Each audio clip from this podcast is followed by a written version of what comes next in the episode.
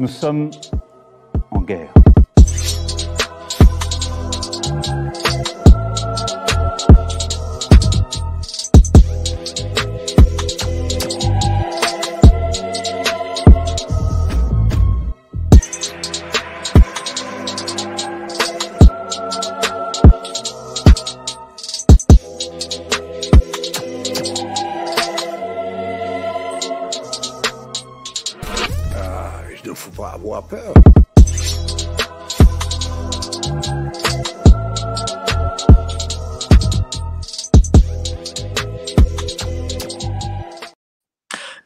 Pas avoir peur. Bonsoir, vous êtes sur Géopolitique Profonde, la chaîne qui a la meilleure programmation du YouTube Game. Alors aujourd'hui, je suis vraiment très heureux. Je reçois un ami, le maître Carlo Brusa. On va parler de son livre, voilà, de son excellent livre que j'ai lu de bout en bout euh, quoi, en, l'espace de quelques heures. Voilà, je l'ai reçu euh, que mardi, donc je l'ai lu très très vite.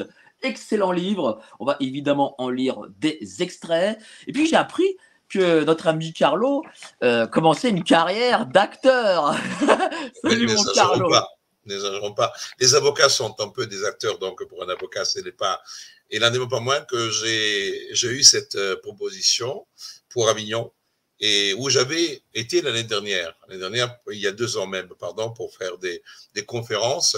Et après, euh, avec euh, le Théâtre des Vents et Stéphane, Théâtre des Vents qui est assez connu, c'est un petit théâtre, mais extrêmement engagé, on a dit pourquoi pas. Et on, a travaillé sur un monologue d'une heure quinze qui est entre le monologue et, la conférence, un peu le spectacle, parce qu'il y a quand même une vraie mise en scène et tout, euh, qui va être une sorte de plongée d'une heure, d'une heure quinze dans nos sociétés, dans le vécu de la, de la crise sanitaire, mais pas simplement.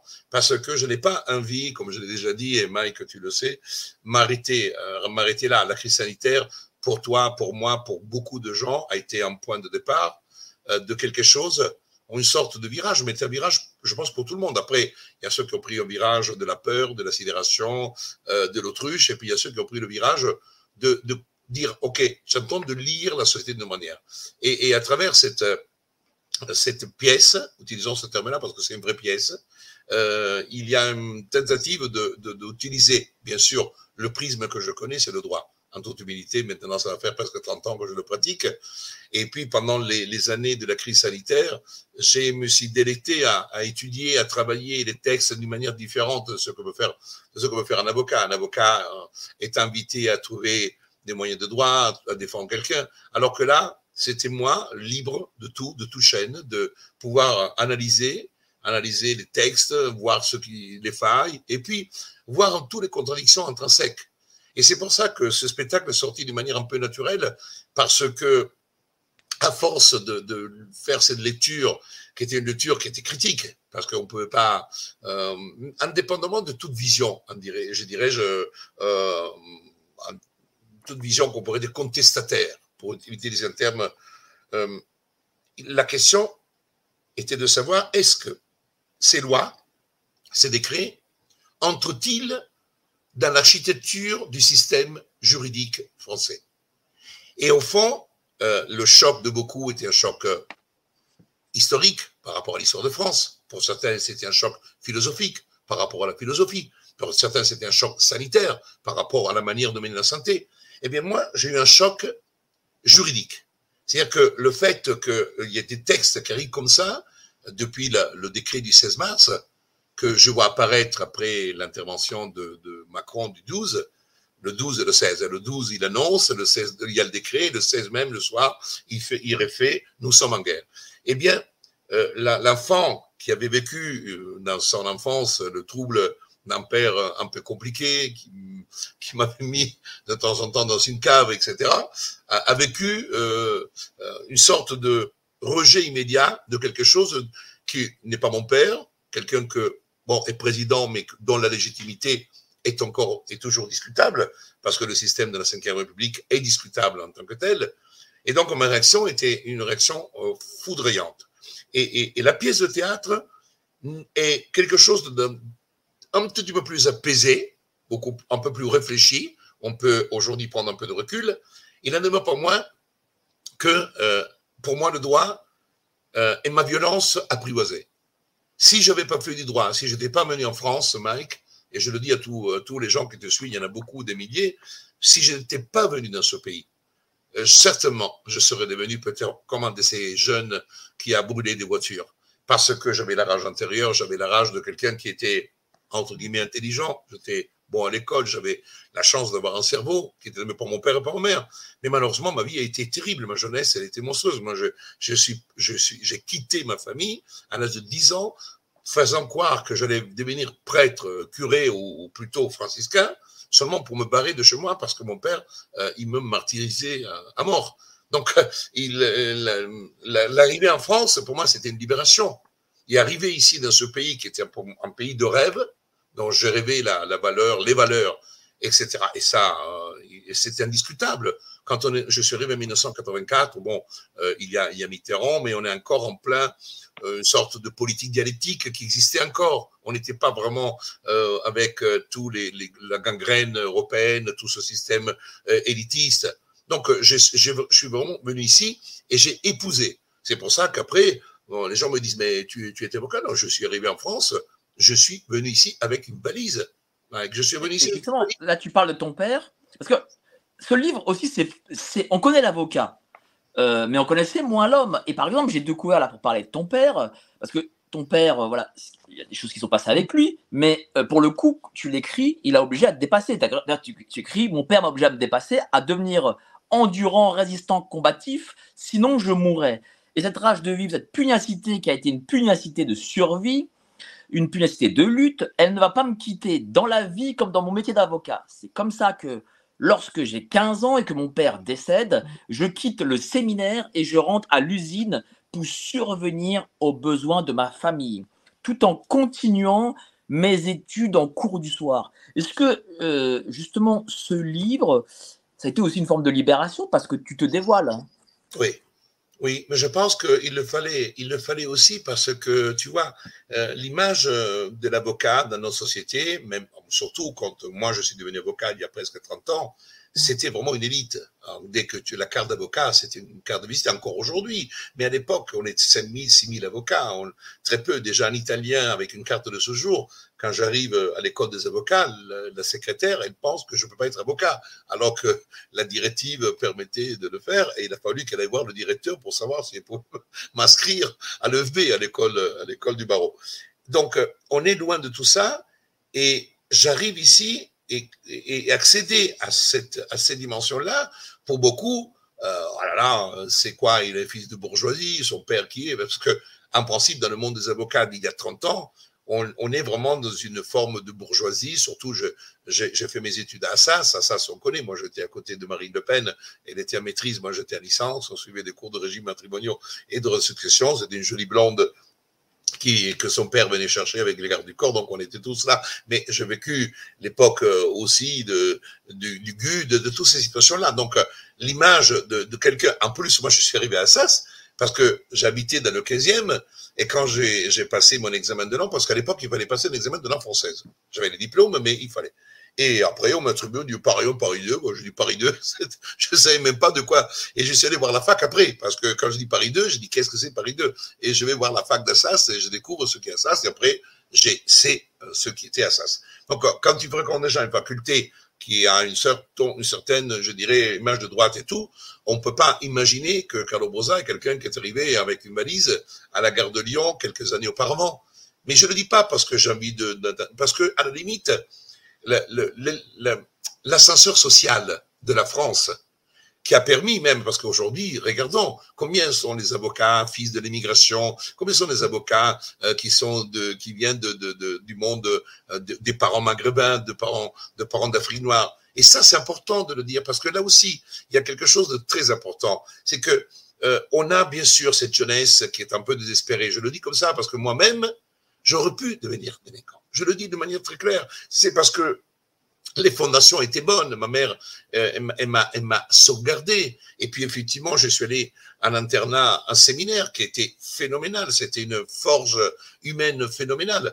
Mais sans cela, la rage que j'avais, ce que j'avais subi comme humiliation de la part de mon père, pouvait m'amener sans problème à devenir un délinquant. Parce que tous les conditions étaient réunies. Je venais, ma famille monoparentale, mon père meurt, ma mère s'est retrouvée avec quatre gosses, euh, on pouvait partir en débandade. Alors qu'effectivement, je vais à l'usine, je vais faire des casseroles. Euh, je, parce que je suis en train de faire mes trimestres de retraite et j'ai envoyé, et, et j'ai eu les larmes aux yeux parce que je fais un peu un récap de ce que j'avais travaillé en Italie. Et j'ai dit, quand même, c'est dingue, de l'âge de 15 ans jusqu'à 23 ans, j'ai quand même beaucoup d'endroits. J'étais disjockey euh, dans une discothèque, disjockey dans une autre discothèque. J'ai travaillé à l'usine, je faisais des cours de psychomotricité et aussi euh, à la piscine où j'allais donner des cours de, natation. Parce que, et, j'ai dit, merde, quelle vie quelle vie. Bon, là, moi-même, j'ai un petit moment dans lequel, je, à travers ça, je revois. Et j'ai dit ça, et quand j'arrive dans ce pays, sincèrement, c'est une libération mon père est mort, je me libère quand même de certaines chaînes. Ma mère, euh, elle n'est plus dans le besoin avec, avec moi euh, pour aller au travail. Parce que sincèrement, j'allais travailler, j'ai ramené. Mais quand mon père est mort, on s'est retrouvé, on n'avait pas un euro. On a commencé, je vais, te, je vais vous raconter parce que ce n'est pas dans le livre. C'est, je le dis à toi, je l'avais jamais dit. Nous, nous, nous faisions, quand mon père est mort, on n'a pas d'argent. Et mon père travaillait à l'usine. À l'époque, à l'usine, on faisait de, du nylon ils allaient récupérer l'enveloppe euh, avec les espèces. C'était comme ça. Le 27 du mois, il y avait l'enveloppe. Et qu'est-ce qu'on faisait? Ma mère, elle n'avait même pas un compte en banque. On prenait les espèces, on allait payer euh, le supermarché, le petit supermarché qu'on avait à côté, on payait le loyer. Donc à la fin, fonctionnait comme ça. Et ma mère s'est retrouvée avec 10 000 lires. 10 000 lires, c'est rien du tout, c'est 20 francs à l'époque. Et il faut qu'il y a quatre enfants, quatre enfants, une mère, un loyer. Et tout de suite, quelques jours après la mort, moi j'étais un, internat, mais je, faisais des allers-retours. Euh, et quand je rentrais à la maison, ma, ma mère le faisait, faisait des fusibles. On prenait le fusible, on mettait le capot. Et on gagnait une lire. Alors on se mettait autour de la table, moi quand je rentrais par les vacances, et on faisait des fusibles, des fusibles, des fusibles, et des cagettes entières de fusibles, des, des caisses, pour pouvoir vivre. Après, euh, on, on, nous a aidés, un peu la famille et tout ça. Mais il a fallu vraiment affronter des choses incroyables. Euh, je vous raconte euh, ça. Mais Aujourd'hui, moi, je peux manger de l'épaule, l'épaule de, de, cochon. Parce que, effectivement, le coup de l'épaule, je le reconnais. Parce que quand on n'avait pas d'argent, on faisait pas le jambon avec la cuisse. On, faisait, on prenait le jambon avec l'épaule. J'ai dit ça pour dire que j'ai vécu cela. Mais je ne le dis pas pour attrister. Mais pour dire que quand on veut, quand, mais ça demande beaucoup de boulot. Parce que quand même, quand, euh, quand je faisais mes études, François Terré, qui est quand même membre de l'Académie, qui est un grand professeur, celui qui a écrit les livres d'Alloz, il avait son, son bureau de travail aux éditions techniques, pas loin de la rue Saint-Denis des Arts. Et moi, j'ai travaillé dans un restaurant rue Saint-Denis des Arts. Et pendant première année, deuxième année et licence, François Terré passait, pendant que moi, je, je préparais l'état, parce qu'on était à la fin d'année, donc on mettait la terrasse, elle me disait, Bourza, euh, passez avec mention, hein, bravo. ça fait des choses magnifiques. Et, et aujourd'hui, c'est euh, que tu sois un grand avocat, que tu as un cabinet, ton propre cabinet dans le centre de Paris. C'est une revanche aujourd'hui? Ah, Alors, euh, si c'est. On démarre toujours avec une forme de revanche, mais on ne vit pas sur revanche. À un moment donné, il faut libérer son, son cœur de cela pour tenter ensuite de vivre une vie. Sinon, on ne vit jamais la sérénité. On n'arrive jamais à être euh, en, osmose avec les gens. Quand on est toujours dans la revanche, euh, il y a aussi parfois une part de haine. Hein, on peut devenir envieux. Alors que ça, ce ne sont pas des, des bons sentiments. Le sentiment, c'est qu'on construit sa vie et l'important, c'est d'être bien dans sa peau en fonction de ce que l'on fait. Euh, on peut être heureux avec trois immeubles à 10 millions ou malheureux avec trois immeubles à 10 millions. Donc là aussi, il n'y a pas de règle. Ce que moi, j'ai tenté de construire, après peut-être cette forme de revanche, une vie plus équilibrée. C'est sûr que la niaque euh, du dépassement que je dû faire pour tenir le coup, euh, quand je passe des heures dans la cave et je je l'ai vraiment passé, je suis dans le noir et, je pense, réfléchis, si je n'ai pas en moi cette énergie, euh, c'est pour ça que souvent, je parle de la, fameuse caverne de, Platon, parce que euh, dans la caverne, de Platon, moi, euh, qu'est-ce qui se passait? Quand j'étais dans cette euh, cave, il y avait la porte qui était avec des planches. Et il y avait des petits euh, espaces, des petits écarts entre les planches qui faisaient la porte. Et il y avait, au fur et à mesure, les yeux s'habituaient. Donc, j'arrivais à voir des ombres. Je me demandais à un moment donné, quand je vois des ombres, je disais, papa, descends, va m'ouvrir. Non, c'était non. et le temps passait. Mais en même temps que j'ai regardé tout cela, j'ai développé cette idée, dit ce n'est pas ce que je vis, c'est peut-être pas la réalité. Il faudra que je la dépasse parce que ça, c'est une étape dans ma vie. Et je le pensais déjà à l'âge de 8 ans, 9 ans. Et, à travers les lectures, parce que j'étais passionné déjà de lecture à l'époque et, j'allais faire l'enfant de cœur à l'église et à travers l'argent que je gagnais, j'allais acheter des livres. J'allais acheter des livres, j'allais acheter des, bouquins et, qui des bouquins qui m'ont accompagné, que, dont je me souviens encore aujourd'hui la portée, que j'ai, j'en avais un que j'avais acheté, il s'appelait les, les, personnages célèbres, que j'amenais avec moi en séminaire, que j'amenais au collège, et, à un moment donné, je l'ai tellement lu et relu les personnages qu'il s'est déchiré. C'est pour ça que euh, quand je parle de Mandela, j'ai l'impression d'y avoir vécu parce qu'on on parlait de Mandela et Mandela, il était emprisonné à l'époque. C'est à Paris que j'ai vécu la sortie de Mandela et la fameuse phrase Vous avez enfermé mon corps, mais vous n'avez pas enfermé mes idées, ben, mes pensées. Et, tout ceci, ce sont des choses, on, vit en permanence, euh, Mike, et, toi, tu, tu es un homme extrêmement sensible. On vit en permanence, et tu le sais, entre le, vécu et notre, et notre histoire du passé. Il y a, il un pédocle dit que la vie, c'est une addition de petits points. Euh, au fond, euh, le mouvement est faux parce que naissance et mort, c'est un segment, et ce segment, c'est plein de points statiques, mais qu'on peut lire dans cette histoire. Et dans, cette, dans ces segments, on peut de temps en temps s'arrêter et on trouve des moments dans notre réalité qui ressemblent à notre passé, dans lequel on puise aussi, dans lequel on peut s'inspirer.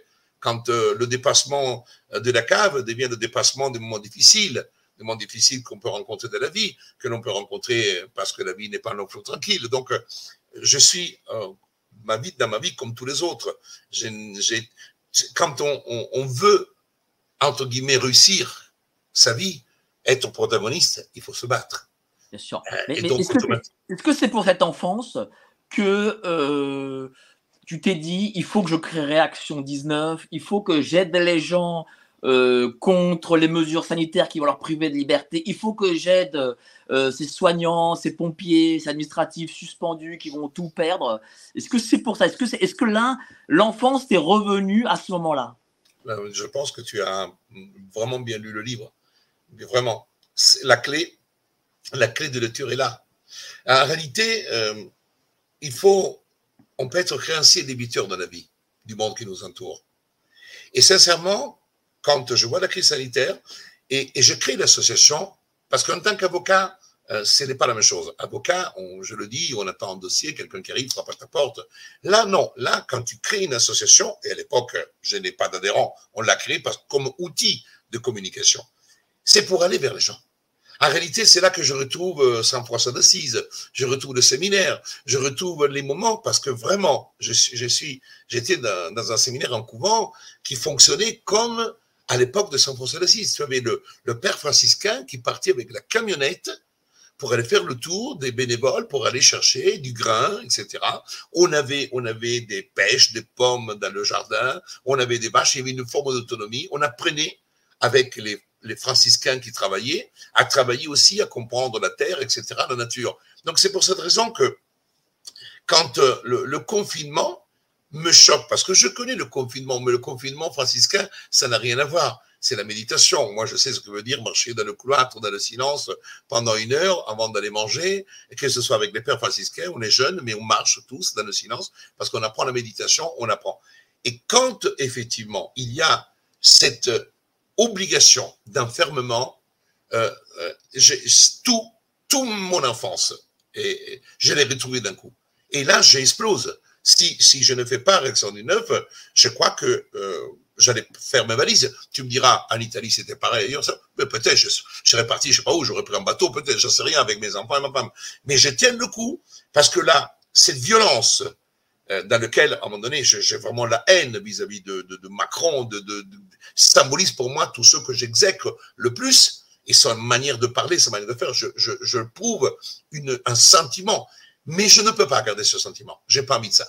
J'ai pas envie d'haïr les personnes. Oh, il, lui, il fait ce qu'il a à faire dans son mandat et dans, et dans sa position. Moi, je n'ai pas à voir cela. Et j'ai pas envie de remplir mon cœur de haine. Donc, je transforme cette violence, comme on dit, le droit, c'est de la violence apprivoisée. Je tente de la, de la canaliser. Et à travers euh, je commence un peu comme toi, je me mets derrière l'écran, j'ai 160 amis sur Facebook et je commence à dire, mais ce qui se passe ne, ne, fonctionne pas. Il y a des choses illogiques. Euh, le décret est illégal et, le décret du 24 mars et ainsi de suite. Et tout de suite, euh, beaucoup de critiques parce qu'à un moment donné, il y a une telle, la sidération et la peur ont placé les gens dans un tel état de soumission dans lequel la parole, la parole gouvernementale devient parole d'évangile.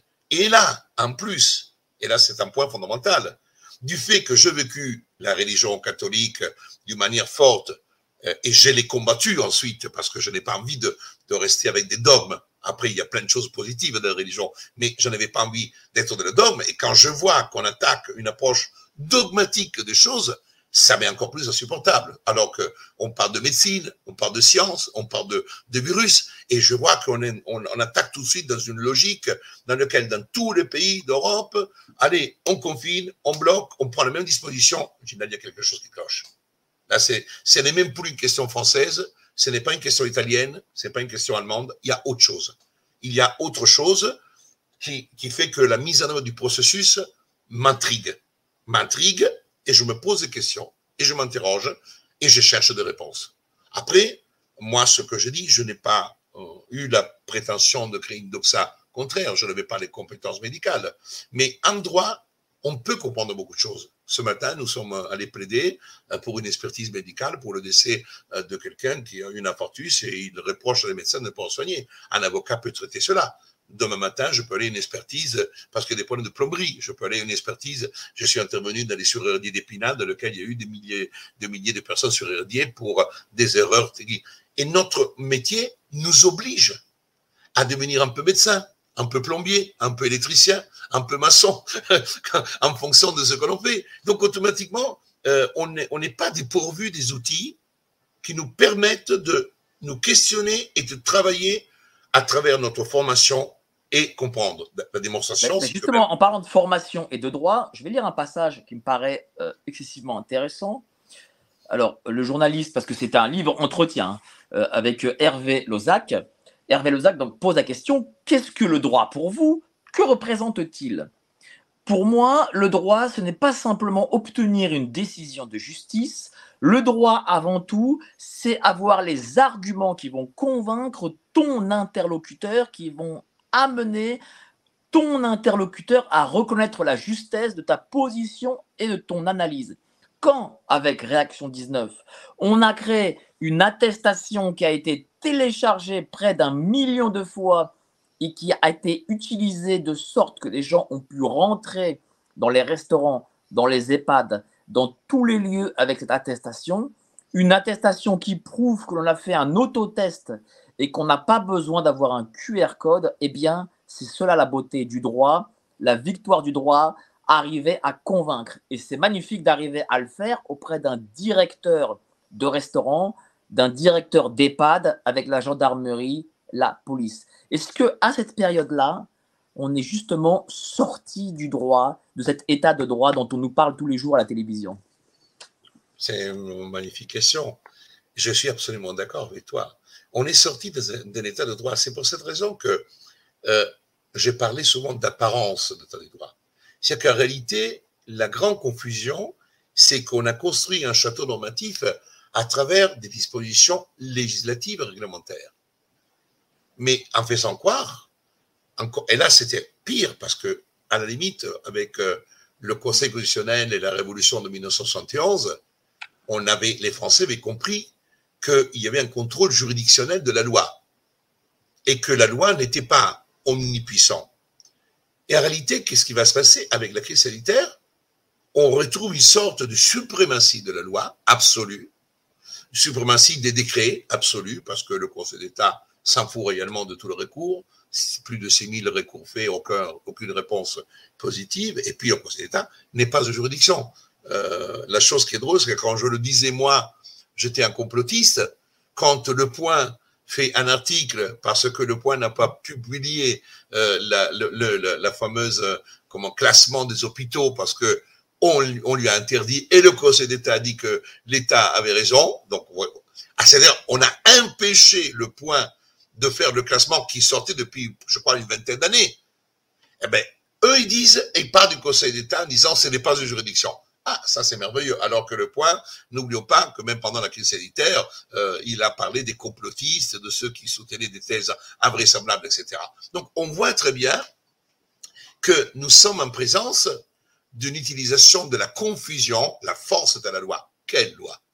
C'est pour ça que j'ai fait appel souvent au mythe d'Antigone pour faire bien comprendre que la loi est une chose, le droit est autre chose. La loi est source du droit. Et parfois la loi est source illégitime du non-droit. Parce qu'en réalité, euh, dire que tu, dans une loi et un décret applicatif, que tu vas entrer dans un supermarché, que tu peux acheter des pommes, des terres, des tomates, mais que tu peux pas acheter des couches pour ton enfant, tu aller à la pharmacie, parce que à, gauche, tu as le Covid et à droite, le Covid ne se pose pas sur les tomates, est-ce que ça, c'est du droit? Est-ce que ça, c'est le sens de la loi? Est-ce que c'est la légitimité du loi? Quand dans un restaurant, un décret applicatif d'une loi du,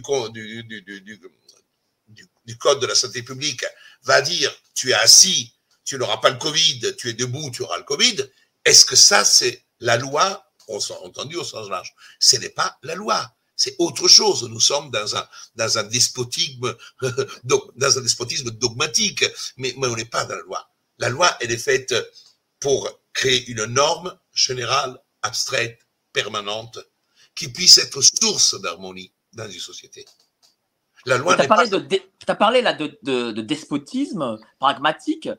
Et d'ailleurs, le titre de ton livre, c'est Pour un lendemain sans liberté volée, ne pas savoir est dangereux, ne pas vouloir savoir est complice. Est-ce que, il faut le, il faut le dire, hein, il faut mettre les mots sur la table, est-ce qu'une majorité de gens, euh, de la population, euh, en réalité, sont complices parce qu'ils ne veulent pas savoir bah, Tu sais, c'est une complicité qui, au départ, est une complicité euh, non intentionnelle. Quand l'homme arrive sur Terre, on est nous naissons dans une société qui est structurée par les gens qui sont, qui sont venus sur Terre avant nous, qui ont formé une sorte d'État, État de droit, ou, ou la société dans laquelle on vit. Et après, chacun peut décider décider comment il entend se placer par rapport au monde qui l'entoure. Parce que le, notre société, maintenant, on a des évolutions qui peuvent être critiquables ou discutables. Mais même à l'époque, quand Galilée s'oppose, quand d'autres scientifiques sont opposés à telle ou telle chose, ben, on, étaient des gens qui étaient attaqués, qui étaient contestés, parce qu'ils venaient contester le monde environnant. Et le monde environnant que la plupart acceptaient. Donc, au fond, euh, le monde vit toujours comme ça. Et tu sais, Pirandello, euh, dans, dans un personne et 100 000, il, il explique magnifiquement bien. Et c'est pour ça qu'on a les gens qui suivent, les suiveurs. Après, tu as les gens qui, à travers l'ironie, avec l'humour, arrivent. et c'est ceux qui ont l'humour français a été dans les moments les plus difficiles. N'oublions pas que Thierry Luron a merdé Mitterrand jusqu'à la moelle.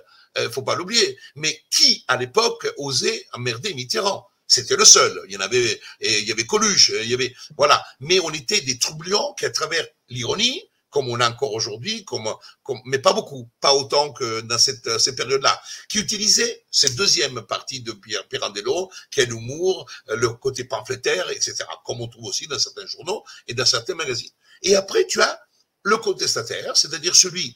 Or, le contestataire, celui qui va dire non, je suis pas d'accord, qui est un, un sang, en grande liberté, dire je suis pas d'accord. Après, il faut avoir le courage de le porter, parce que quand on dit on n'est pas d'accord, les autres vont dire comment ça se fait que tu n'es pas d'accord? Nous, on est la majorité, on est tous d'accord, toi, tu ne l'es pas. Pour quelle raison?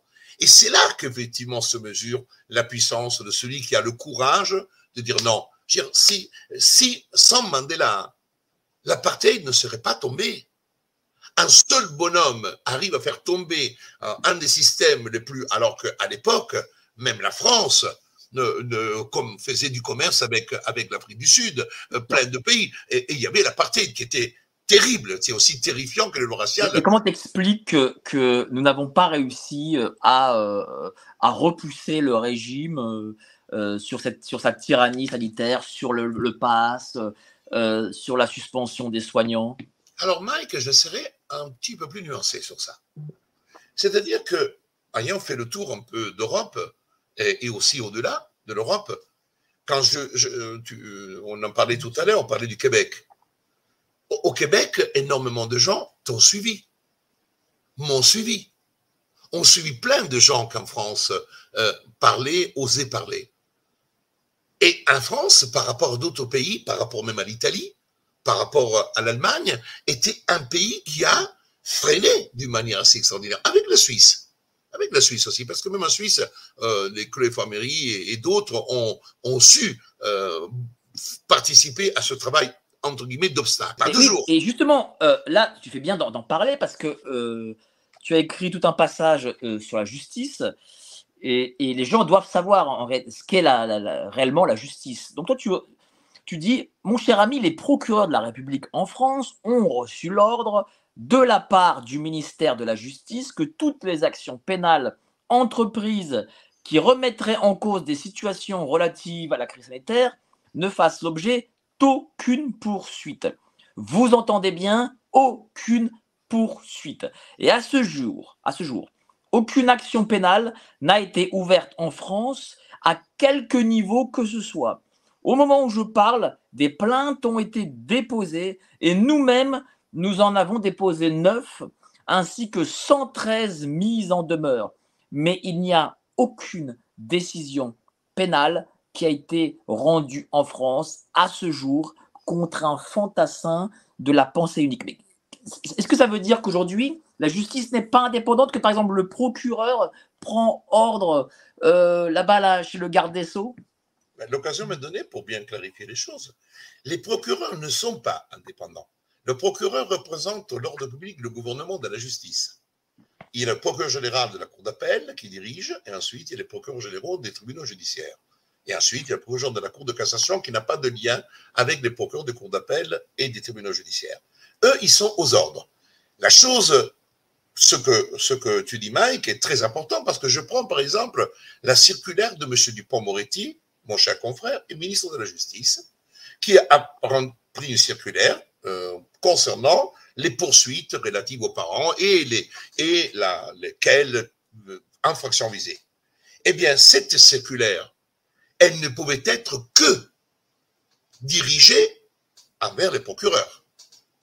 Parce que c'est eux qui peuvent recevoir des ordres de la chancellerie. Alors que les magistrats du siège, ceux qui jugent, qui prononcent des peines, sont des magistrats indépendants, qui doivent appliquer, bien sûr, la loi. Mais quand on parle de droit pénal, c'est la personnalité des peines. Ça veut dire qu'on doit prendre en compte la situation de la personne qui est poursuivie, qui, est traînée devant un tribunal et qui doit faire l'objet, le cas échéant, d'une condamnation. Or, on a vu quand même que après la circulaire, l'application de la loi pénale n'a pas été faite dans la même euh, sérénité. On a eu des peines très graves qui ont été prononcées, dont des faits similaires il y a six mois n'auraient pas fait l'objet de peine d'incarcération. Alors que là, on a incarcéré des gens pour des faits similaires à ce qui s'est passé dans le passé. Ça veut dire quoi? Ça veut dire qu'indirectement, même les juges du siège peuvent subir des pressions par le gouvernement et ne pas être indépendants et ne pas juger en indépendance. Et ça, c'est un point fondamental. Et je rappellerai à tout le monde que la circulaire, la circulaire, le décret Valls de 2017 entré en vigueur le 1er janvier 2018, avait placé toutes les juridictions de France, y compris la Cour de cassation, dans le cadre du contrôle. Alors, on parlait de contrôle d'inspection, mais en réalité, en réalité, quand une inspection part dans un tribunal,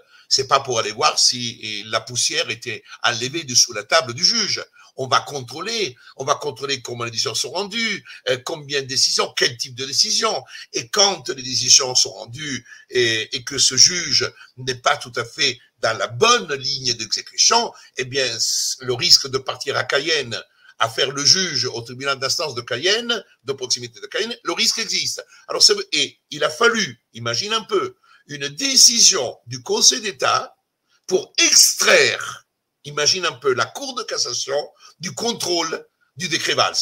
Ça veut dire que aujourd'hui, la seule juridiction qui échappe au contrôle de la chancellerie du ministère de la Justice est la Cour de cassation. Or, quand tu es dans ce système verticalisé et surtout avec un conseil supérieur de la magistrature qui est aussi un organe, je dirais une sorte de bras armé parfois, qui fait le bon et le mauvais temps, tu n'as pas une justice indépendante. Certes, quand il faut trancher le conflit entre deux voisins qui s'engueulent pour le et, on dit, quand tu gagnes, ah, la justice fonctionne bien. C'est pas de justice là qu'on parle. La justice la plus importante, c'est quand toi, citoyen, citoyen, tu demandes au juge de régler avant tout, quand tu es en infraction pénale, quand tu dois même obtenir l'annulation d'une contravention à 135 euros, la contravention à 135 euros est un acte de puissance publique parce que c'est du droit pénal, c'est une contravention, c'est du pénal. Eh bien là, c'est là qu'effectivement va se mesurer l'indépendance du juge. Et il a fallu faire un travail énorme. Tous les, formulaires de contestation de PV qui ont permis de faire sauter les PV. Et les juges disaient, on a plein de... ah, c'est le, vous, venez avec les contestations de réaction 19. Mais oui, mais les contestations 19 ont abouti. Il y en a quelques-unes qui n'ont pas marché. Et après, tu as le juge, tu es celui qui ne veut pas se battre. Mais on en a, on a fait sauter des milliers parce que étaient des sanctions illégal. Je l'avais écrit, euh, Libération avait fait un fast-check, machin, disant Brouza soutient. Eh bien non, Brouza a soutenu et Brouza a obtenu gain de cause dans plein de centaines, des dizaines de milliers de PV à 135 euros. Et ça, c'est quelque chose de très fort. C'est une sacrée victoire pour le coup. Ce sont des sacrées victoires et sont indiscutables parce que je veux dire une chose, cher Mike. Ça fait maintenant trois ans et, et trois mois. J'en ai pris plein la gueule, mais plein la gueule, mais, mais de l'injure, escroc, euh, voleur, euh, il a fait. Moi, je n'ai jamais pris un centime de l'action du neuf, je n'ai jamais été rémunéré. J'ai continué. Il y a des personnes rémunérées, moi je n'ai jamais touché, mais parce que j'ai continué comme ça et encore aujourd'hui c'est comme ça. L'argent du livre va dans les caisses de du neuf, le spectacle va dans les caisses de du neuf parce que je veux que l'action neuf puisse continuer, continuer à se battre. Je ne touche pas un centime. Et je dis cela pourquoi? Parce que le but, c'est de rester intègre, intègre face aux adhérents, face à la mission, et intègre aussi face à l'État, parce que moi, je ne veux pas que du Neuf puisse vivre en allant demander de l'argent à la mairie de Paris, parce qu'à ce moment-là, tu perds ton indépendance. Tu perds ton indépendance.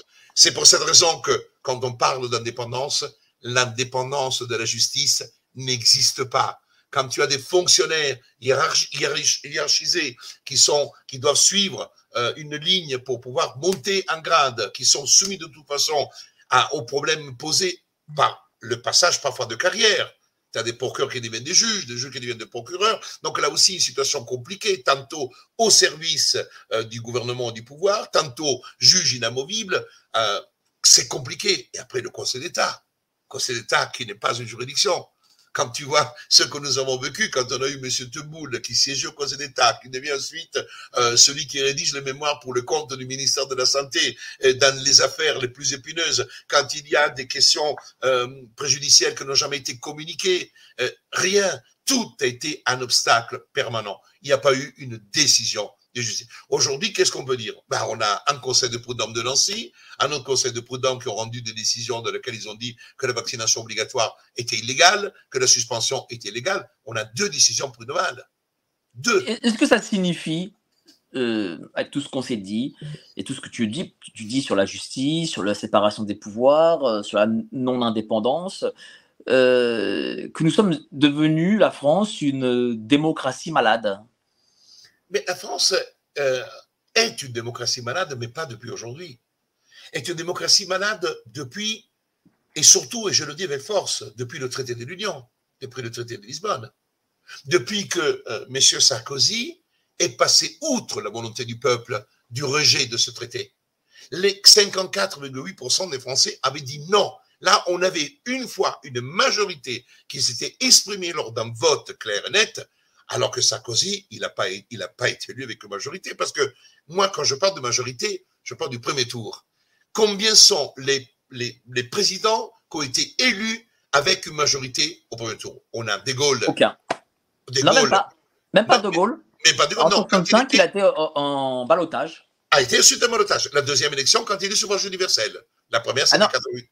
Euh, il n'y avait pas de première élection, euh, euh en 62, je, je, suis, d'accord, je suis d'accord avec toi. C'est-à-dire que j'ai parlé de 88,8 quand il était à suffrage indirect. Et après, on n'a jamais eu de majorité.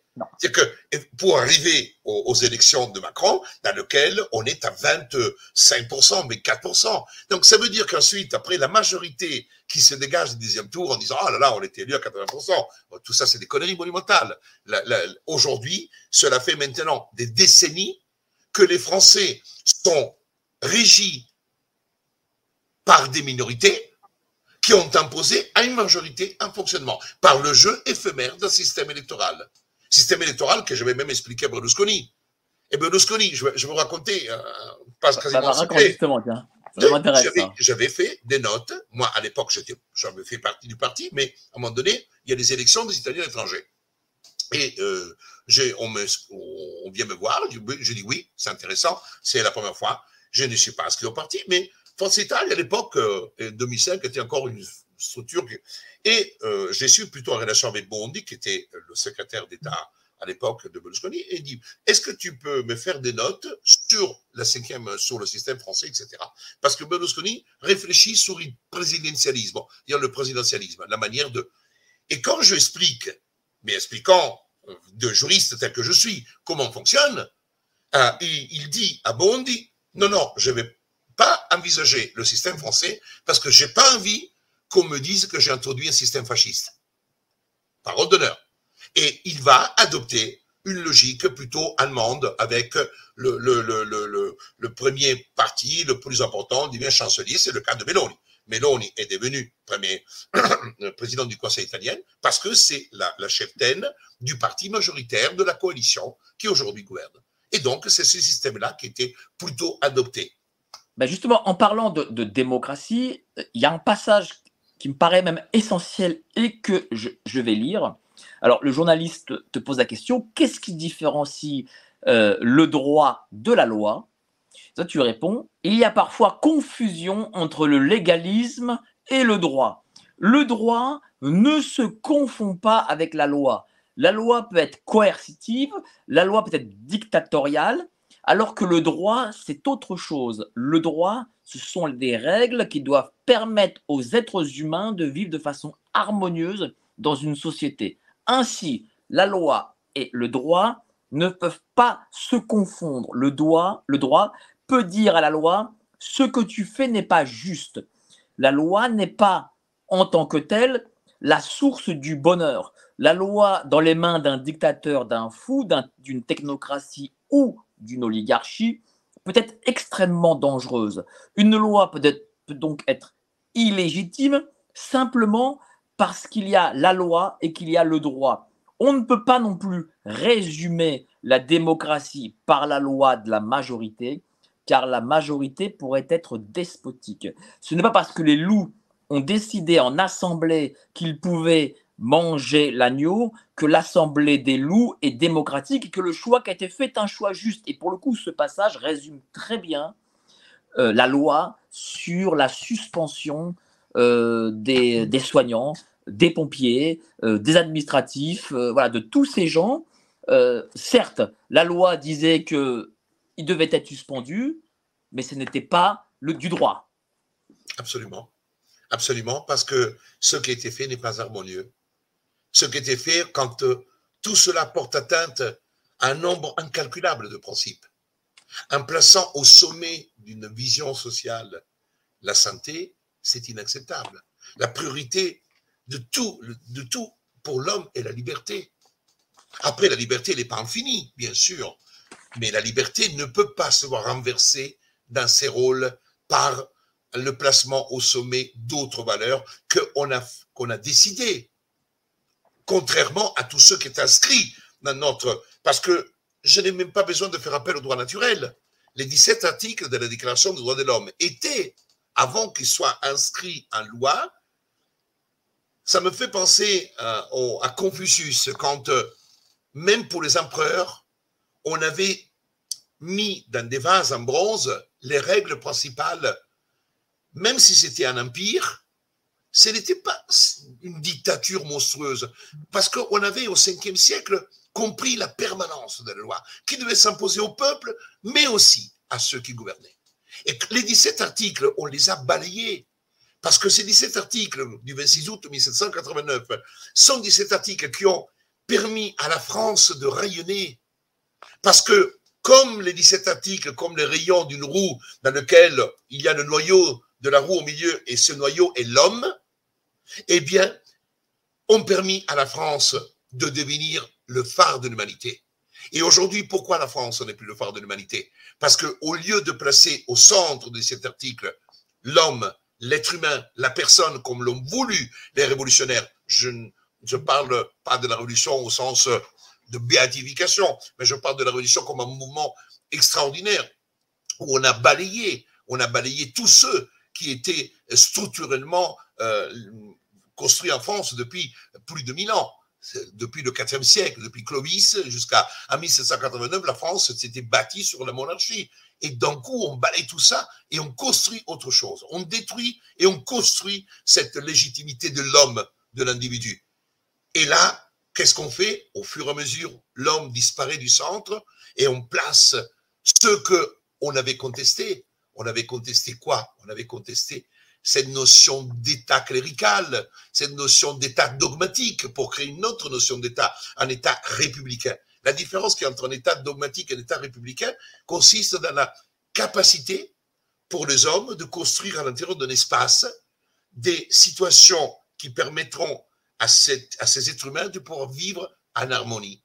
Quand on a créé dans l'esprit de loi euh, les, trois pouvoirs qui devaient se freiner dans cette république euh, de l'esprit, on a un législatif, un judiciaire, un exécutif, qui doit être en harmonie, qui doit se freiner l'un de l'autre pour éviter qu'effectivement il y ait un despotisme.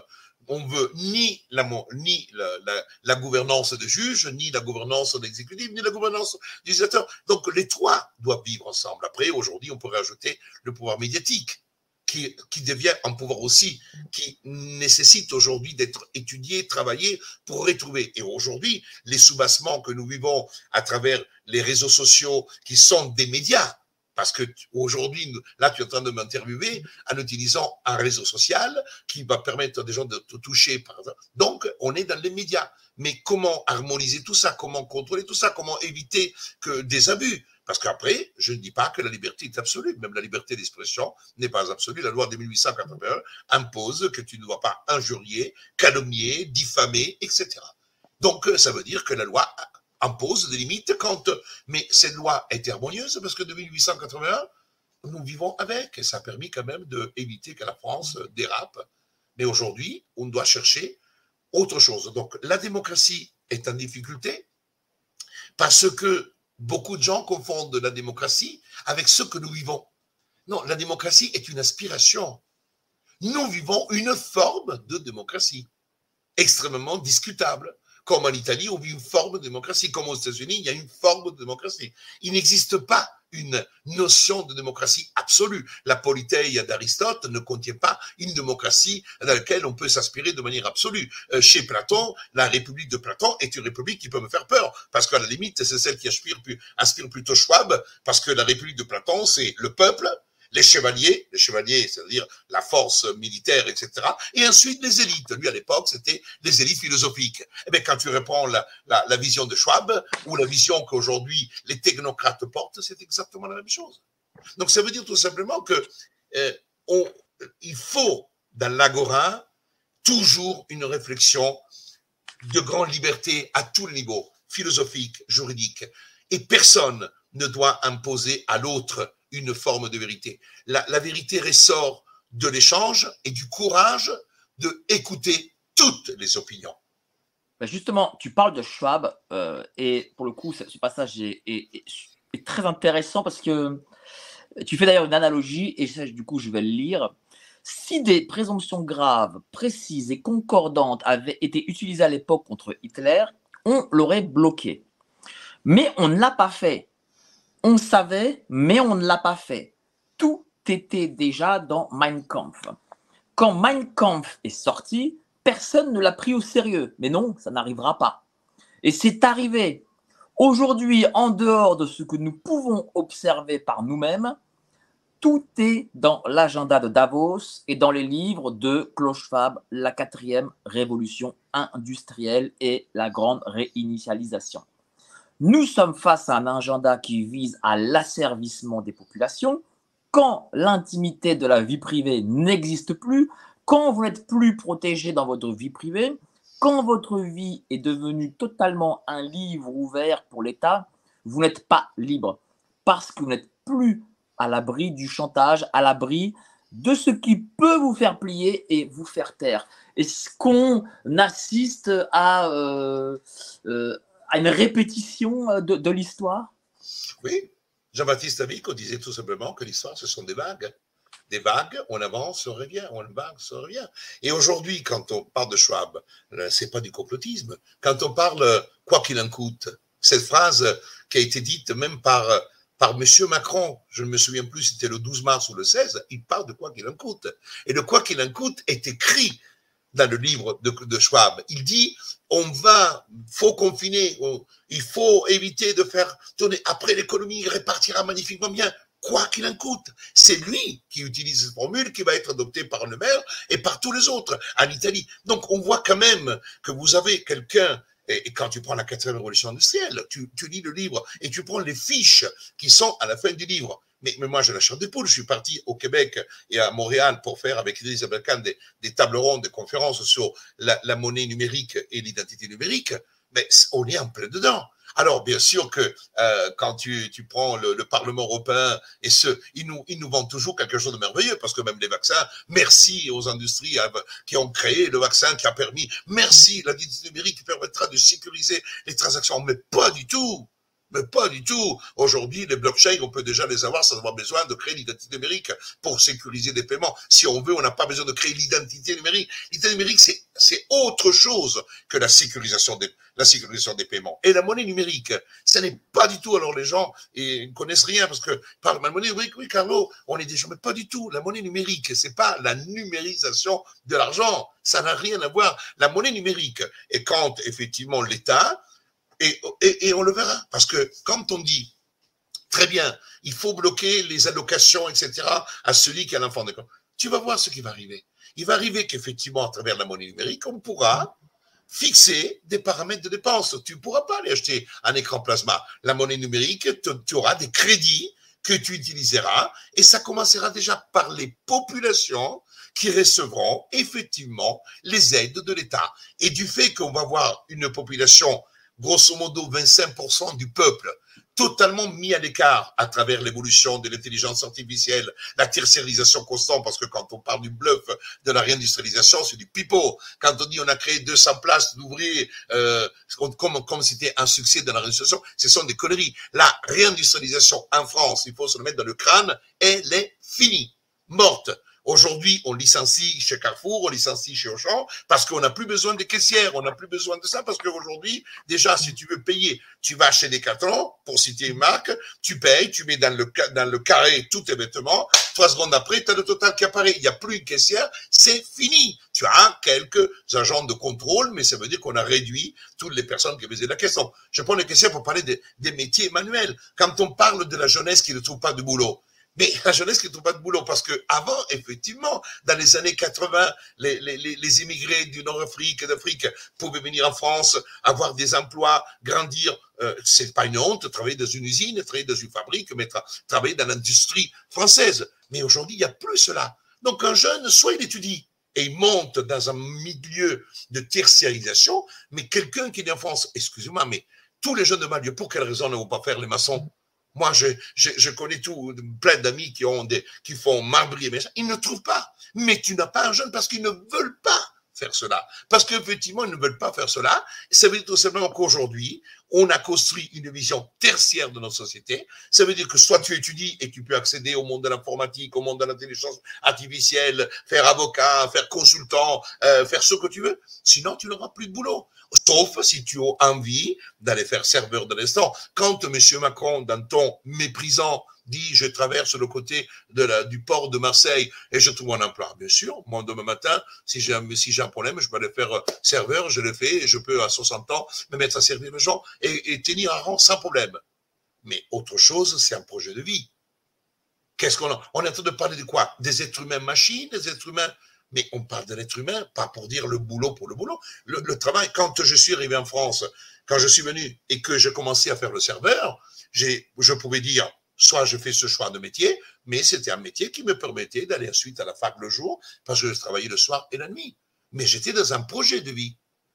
Mais tu ne peux pas dire aux gens, tu trouves du boulot pour du boulot. Non, le but, c'est quel est le projet de vie? Qu'est-ce que nous offrons aujourd'hui à une jeunesse d'immigrés? Qu'est-ce que nous offrons aujourd'hui à des enfants qui sont aujourd'hui ballottés entre un État qui parle et discute au Parlement de lois qui sont totalement déconnectées de la réalité? Parce que je, on est en train de voter on a voté la loi sur la programmation militaire avec 2%, 2% du PIB à partir de 2025 qui sera pour l'armée 2% du PIB. Je le rappelle bien parce que, mais c'est pas un agenda française.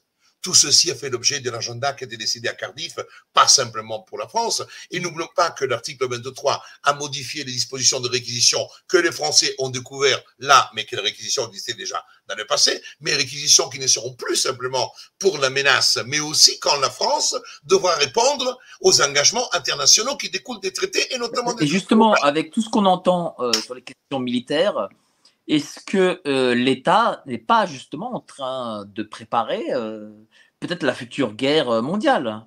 Je ne sais pas si une future guerre mondiale. En réalité, à travers la, quand on parle d'armée, on parle de forces armées, ça veut dire que, et, la loi de programmation militaire qui a été faite est une loi très très forte, unique, hein, en, termes de, en termes de financiers, de projets, de modification, de restructuration de l'armée, cela fait depuis l'histoire de l'armée française de, l'époque moderne qu'on n'avait pas une loi d'une telle puissance.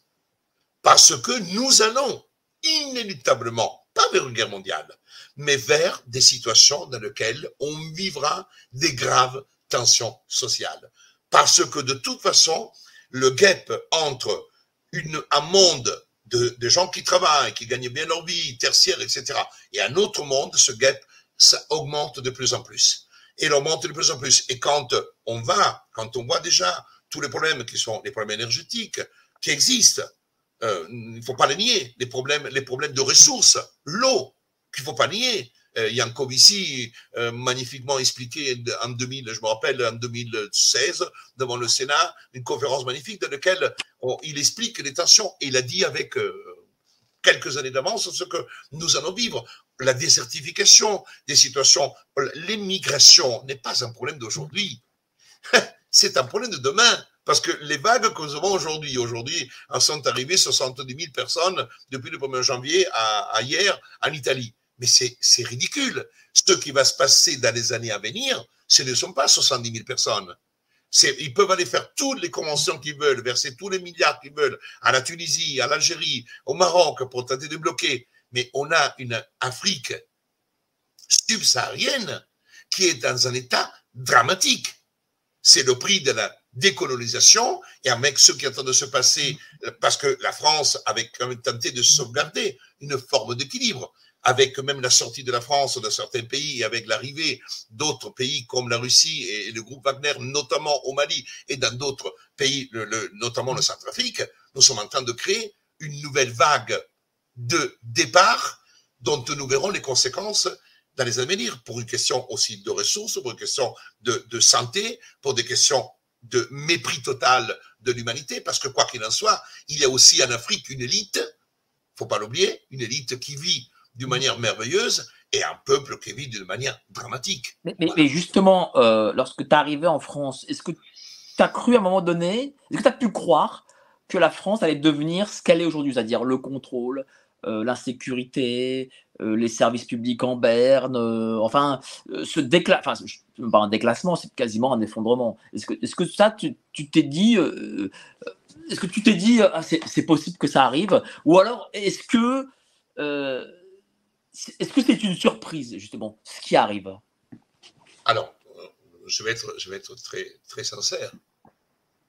Pendant des années, j'ai épousé la France dans un état amoureux. Quand on est amoureux, on est aveugle. Et quand le, désamour ou l'état amoureux diminue, tu commences à voir des vérités.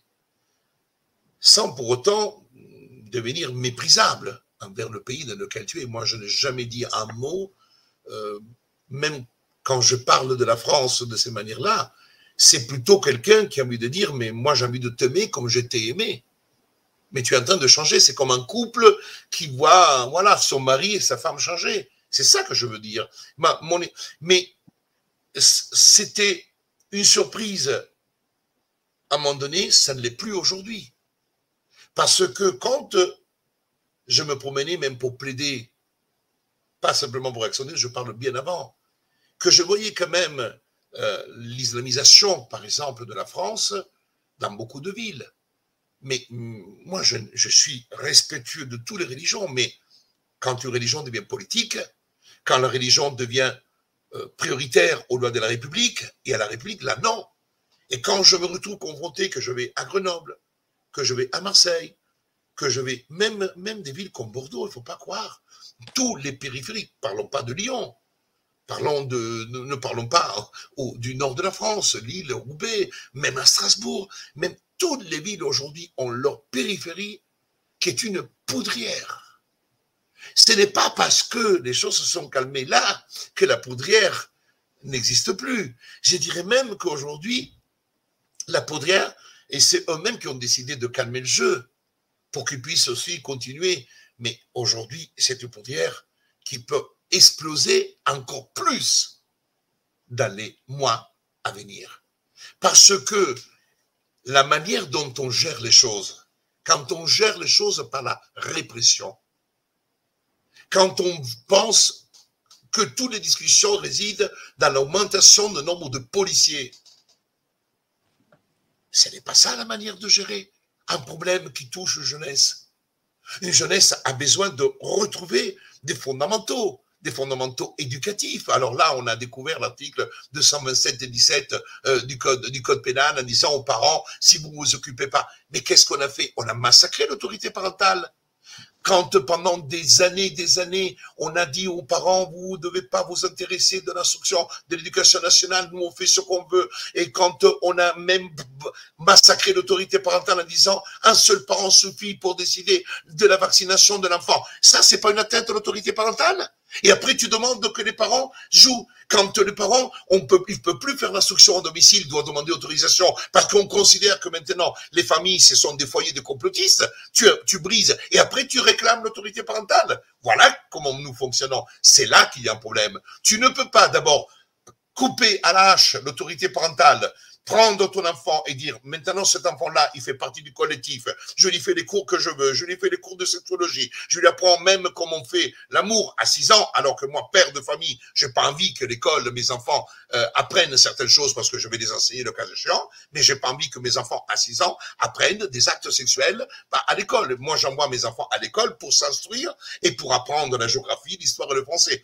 Aujourd'hui, on a encore un taux d'analphabétisation dans les banlieues au niveau de l'immigration qui est un des plus élevés, un taux de, euh, chômage, un des plus élevés d'Europe, d'Europe, hein, dans la jeunesse, 25% quand même de, taux de chômage, taux d'analphabétisation extraordinaire en France. Et tu veux enseigner la sexologie? Bah, Commence à apprendre français aux jeunes à l'école, à écrire en français, Aujourd'hui, nous recevons euh, euh, des jeunes qui sortent euh, de l'école des avocats. Je ne te dis pas les fautes d'orthographe. Moi, moi, je suis italien et je mettais une croix parce qu'à l'époque, j'en fais encore toujours, je resterai toujours italien. Mais moi, je parle de français que je corrige en orthographe, en, sémantique, en, construction de syntaxe. Donc, on est en train, au lieu de reconstruire et de retrouver des fondamentaux sur lesquels bâtir et construire notre société, on va tellement loin et on oublie l'essentiel. Et quand justement, est-ce que c'est parce que euh, la France est le premier pays qui doit être attaqué par euh, ces mondialistes que justement c'est en France qui se passe euh, que la situation est la pire? Je suis, alors, je suis absolument d'accord avec toi. Et le message que nous pouvons délivrer est le suivant. Pourquoi la France est attaquée comme ça? En Italie, on ne parle pas du wokisme autant qu'en France. On ne parle pas de tous ces problèmes tragiques autant qu'en France. Pourquoi?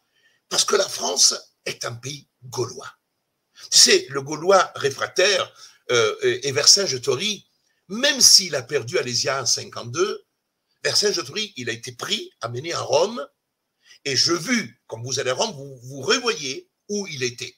Ce sont des fenêtres qui donnaient sur la rue. Et il était emprisonné. Et pendant trois ans, les Romains, les Romains lui crachaient la figure et lui, il était toujours là. Et il a fallu l'égorger. Il est resté vivant pour montrer comment un Gaulois pouvait tenir la force devant l'Empire romain. Et il a été égorgé trois ans après parce qu'il ne pouvait pas supporter, parce que les gens se posaient la question, comment se fait-il que ce mec arrive à tenir alors qu'il est emprisonné, méprisé, maltraité? La France, et quand je parle du Gaulois, c'est un pays de culture, c'est le pays de Descartes, de Voltaire, de, Rousseau. C'est un pays avec des gens cultivés qui ont créé la Révolution française. La Révolution française, elle est unique au monde. La Révolution russe n'a rien à voir avec...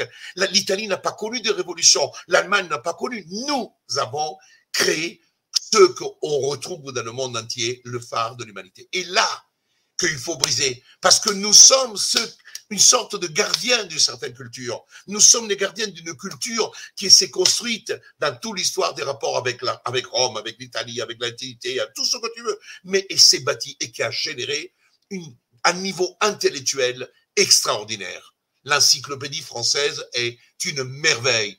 Et c'est là qu'il faut briser, parce que eux, aux États-Unis, ils n'ont pas notre culture. Eux, aux États-Unis, ils ont bâti leur système sur le dieu argent parce que même si c'était des Français, des Italiens, des Portugais qui sont partis aux États-Unis et qui sont là-bas, c'était pas le niveau le plus élevé.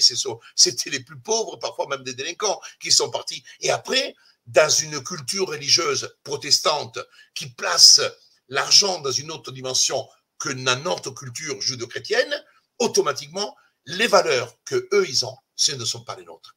Et il faut. Justement, justement, tu as touché un point très important.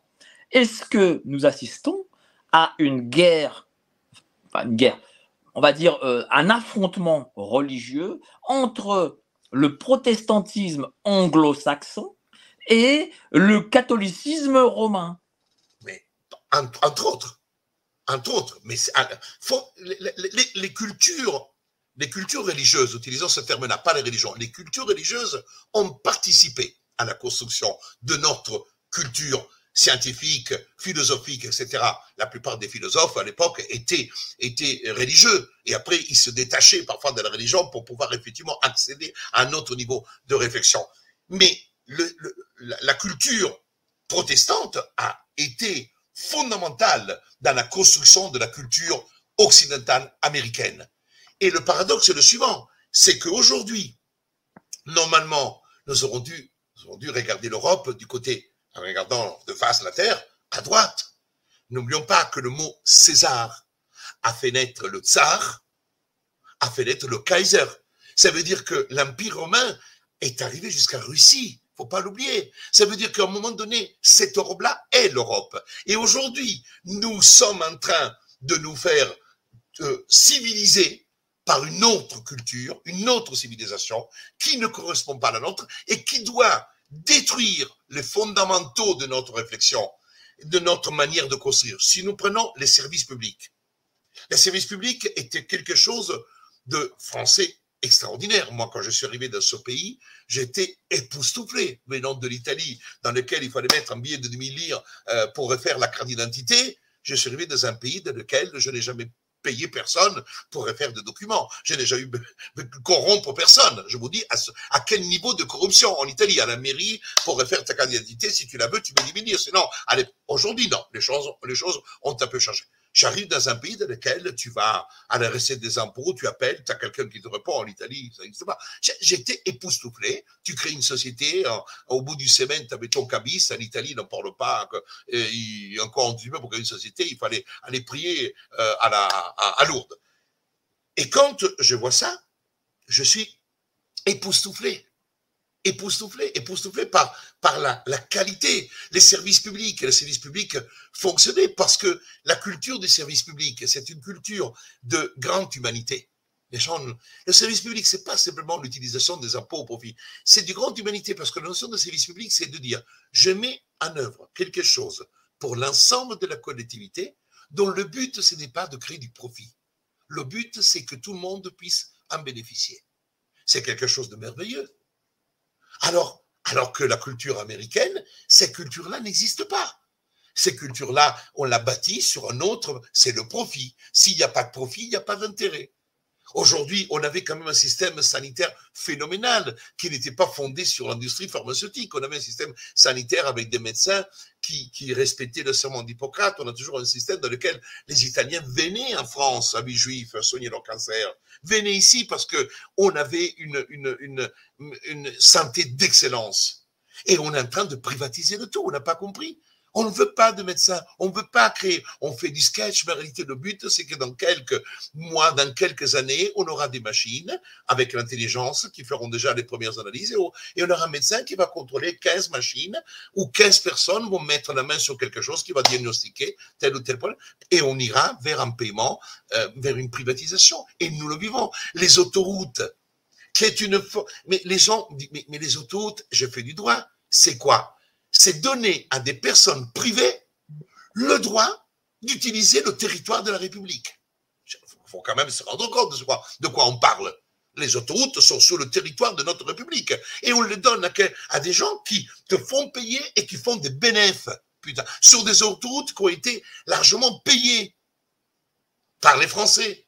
Ça, ce sont des choses que il faut rappeler, parce que si on ne rappelle pas cela, on dit mais non, mais c'est inéluctable. Pas du tout. Ce n'est pas inéluctable. Parce que la limite, on peut construire des partis politiques, ou des, moi je ne peux pas être député, je suis italien, donc je n'ai aucune inspiration. Mais un parti qui se construit sur des valeurs, mais des valeurs euh, pas des grandes, mais des valeurs concrètes de rétablir des services publics, des services au service des Français, euh, l'énergie, L'énergie ne, ne, doit pas être une source de bénéfice. L'énergie est le fondamental, fait partie des éléments essentiels. Le moment 5 étoiles, à l'époque, il avait mis en exergue ce point-là. Après, ils ont dérapé. Euh, l'eau, l'eau est un bien commun. Et oui, tu as, tu as voulu que d'ailleurs l'eau soit gratuite. C'était une de tes propositions. Mais bien sûr, mais je, je, dis ça. J'ai dit cela parce qu'on est dans une absurdité. Et quand on, la vit devient que pour chaque chose que tu dois faire, tu dois payer, tu n'es plus dans le système de la culture que la France avait, avait bâti et construit. C'est un pays qui était quand même un beau pays. Aujourd'hui, la réalité sociologique, c'est que tu as eu les Gilets jaunes. Les Gilets jaunes, c'est une manifestation quand même d'un mal-être profond. Ah, il s'est arrêté, oui, mais ça peut rebondir. Et eh bien, tu as eu les, émeutes de 2005 pour trois enfants, deux enfants qui sont morts dans une centrale. Et puis, tu as eu les émeutes qui sont là. Et ça veut dire tout simplement qu'à tout moment, peut y avoir un clashement de quelque chose. Bien sûr. Alors, je, vais lire un passage sur euh, le mondialisme. Euh, là, on veut créer un tsunami anti-naturel pour justifier d'une avancée outre mesure de la vague. Et c'est là qu'il y a entorse, entorse à la nature. Pour eux, le rêve, c'est la performance vers l'éternité. Tu as des gens qui vivent dans des taudis, dans des barres d'immeubles. On compte 11 millions de pauvres dans ce pays.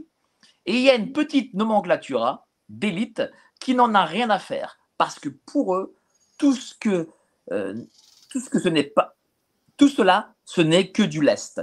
Du lest qui bloque le progrès. Parce que le rêve, c'est de se prendre pour des créateurs, de changer l'ADN de l'espèce et de prendre le pouvoir sur la création. Ils ne veulent pas mourir.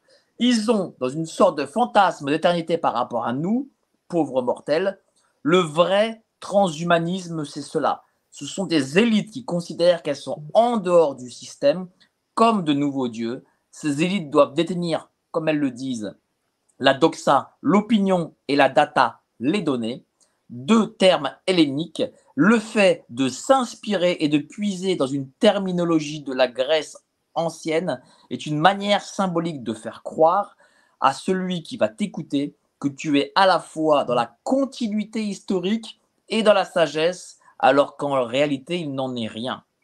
Quand, dans le même temps, M. Macron dit il faut se couper du passé, c'est le déracinement mondialiste. Le mondialisme se bâtit sur l'argent en tant que Dieu absolu et unique. Et ma question, c'est est-ce que l'avenir sera transhumaniste ou ne sera pas? Ah, Ça me fait penser à la question que Malraux avait dit. le 21e siècle sera ou ne sera pas religieux. C'est peut-être euh, c'est une très bonne question euh, à laquelle je ne sais pas répondre. Au moment où, tu poses cette question, euh, c'est une question ouverte sur laquelle je ne peux pas répondre. On pourrait dialoguer pendant des heures, mais je ne peux pas répondre oui ou non. C'est-à-dire que la seule chose que je peux dire, que jusqu'à quand je resterai sur Terre, je me battrai autant que possible pour que l'humanité, l'humain soit sauvegardé, que le regard, le cœur, l'amour, la passion, l'intime euh, soit sauvegardé, que soit sauvegardé la part de vie privée, la part de inconnu d'un homme, d'une femme, que soit sauvegardé euh, une part de secret dans ce qu'on peut vivre, faire, décider. Ça, c'est l'humanité. Après, quand on est un être humain euh, contrôlé, euh, transparent, dans lequel il n'existe plus d'autonomie, d'indépendance, là, le transhumanisme est là. L'essence de, de, l'humain est la capacité donnée à l'homme de vivre sa vie en liberté. Et quand mais malgré tout, tu as, bien raison, parce qu'on ne peut pas connaître l'avenir, mais malgré tout, je te sens optimiste, et du coup, ça va me permettre de lire un paragraphe, parce que, voilà, tu fais des constats dans ce bouquin. On peut, on peut se dire, oui, euh, il est peut-être pessimiste, parce qu'on on vend souvent aussi du pessimisme, je dirais plutôt du réalisme, mais les gens peuvent prendre ça pour du pessimisme. Et je pense qu'il faut quand même, malgré tout, euh, derrière avoir une forme de note d'espoir. Et, là, ce passage-là, euh, pour moi, le passage, l'espoir est immense. Alors, ils ont mis plus de 50 ans pour nous écraser. On ne va pas régler le problème en quelques mois. Mais en quelques mois, on a déjà vu des choses exceptionnelles. L'État pensait pouvoir séparer les gens.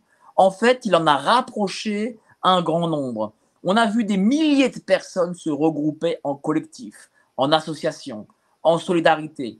Des milliers de gens toujours plus nombreux ont retrouvé leur indépendance intellectuelle et leur sens critique.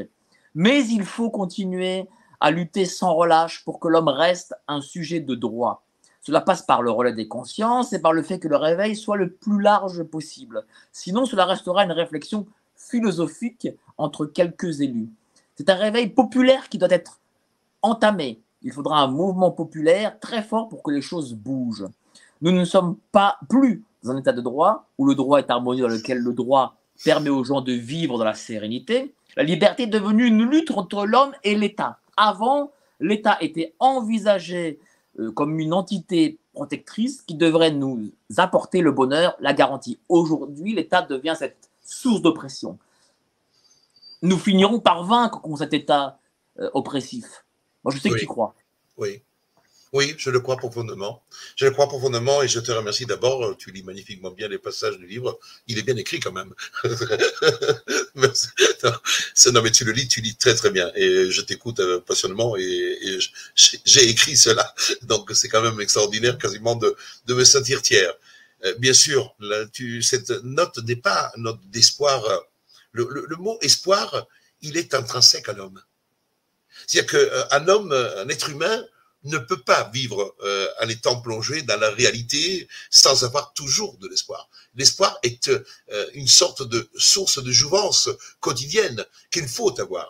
L'espoir, c'est toujours avoir envie de s'améliorer, l'espoir avoir envie de connaître de nouvelles personnes, l'espoir d'avoir envie d'améliorer sa qualité de vie, l'espoir de que ses enfants soient heureux. Donc, l'espoir est le moteur parce qu'on est dans le présent, mais hum, tu sais très bien que euh, le présent est le reflet instantané de l'éternité. Donc en réalité, le présent est passé, présent, avenir constamment, parce que dans l'histoire de l'hiver, le temps n'existe pas. C'est nous qui avons créé le temps, parce que nous sommes temporels et pas intemporels. C'est pour ça que la, grand, la, la création quand j'ai dit que cette élite veut euh, une forme de transcendance éternelle, et d'ailleurs on le voit, euh, et quand dès qu'ils ont du fric, les grands de ce monde, ils vont dans l'espace, parce que l'espace, monter dans l'espace et voir la Terre, ça te donne une forme de, de, de je dirais, de, c'est la chapelle Sistine de Michel-Ange, euh, cette voûte qui regarde le monde, mais eux, ils vont là-bas parce que regarder le monde leur donne l'impression d'être tout puissant.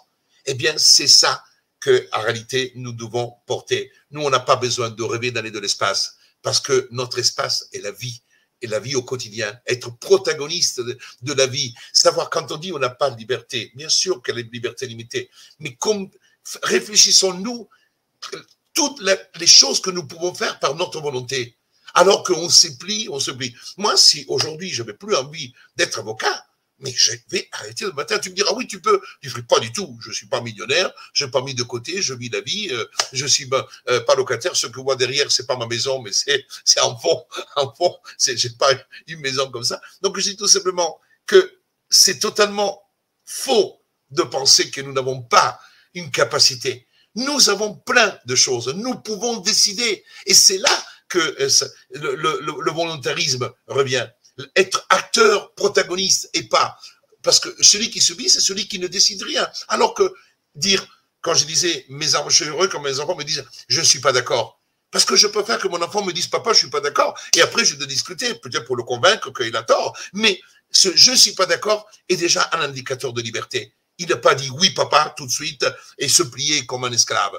Ça veut dire tout simplement que la volonté est le moteur du changement.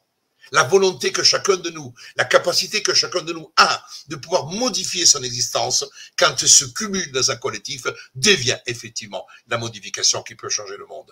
Or, je, je dis une chose très simple. La France a connu toujours des problèmes, comme tous les pays. Mais la France, c'était un beau pays. Donc, il ne s'agit pas de changer le monde. Il s'agit de sauvegarder les racines de notre histoire. Après, bien sûr, euh, l'intelligence artificielle, euh, le numérique sont là. Euh, on a vu toutes les révolutions. Quand jusqu'à jusqu'à 1843, on vivait sans électricité.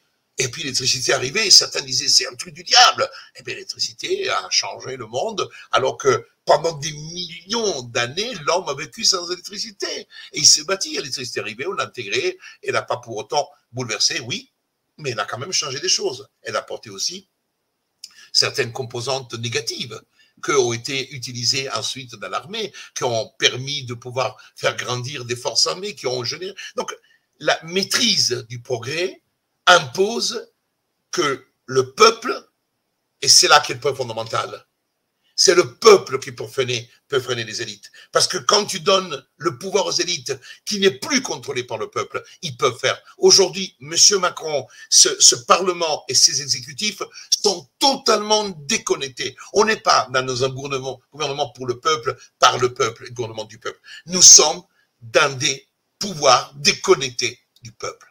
Et c'est là qu'est le point fondamental. La démocratie impose que le peuple, on dira oui, mais le peuple conservateur, tant mieux, parce qu'effectivement, le peuple permet d'éviter que dans l'histoire, il y ait cette, progression qui, qui sont des progressions qui détruisent. Parce que c'est ça. Il y a eu des progrès, des progrès. Quand on a, on a industrialisé, on a tué des enfants.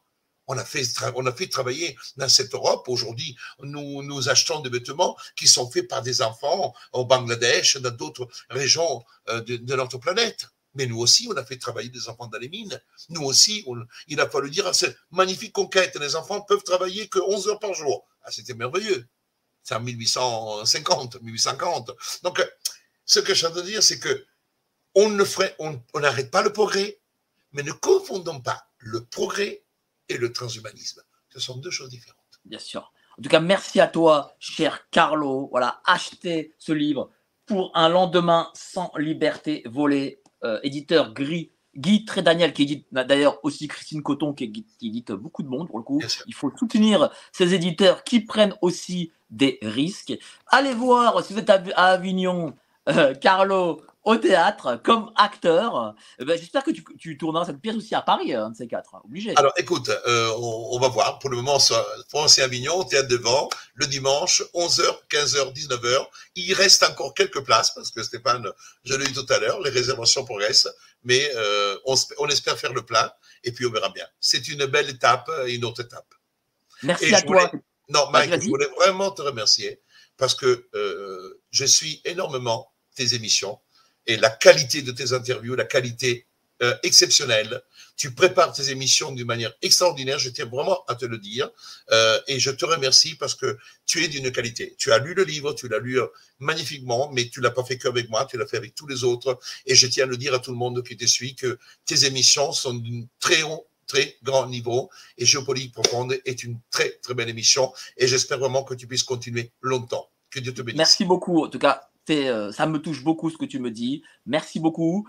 Euh, bravo en tout cas pour ton action. Longue vie à euh, Réaction 19 aussi, parce que j'imagine qu'il y aura des choses qui vont se faire. Passez tous une excellente soirée et à dimanche soir pour le prochain live. Allez, salut, ciao.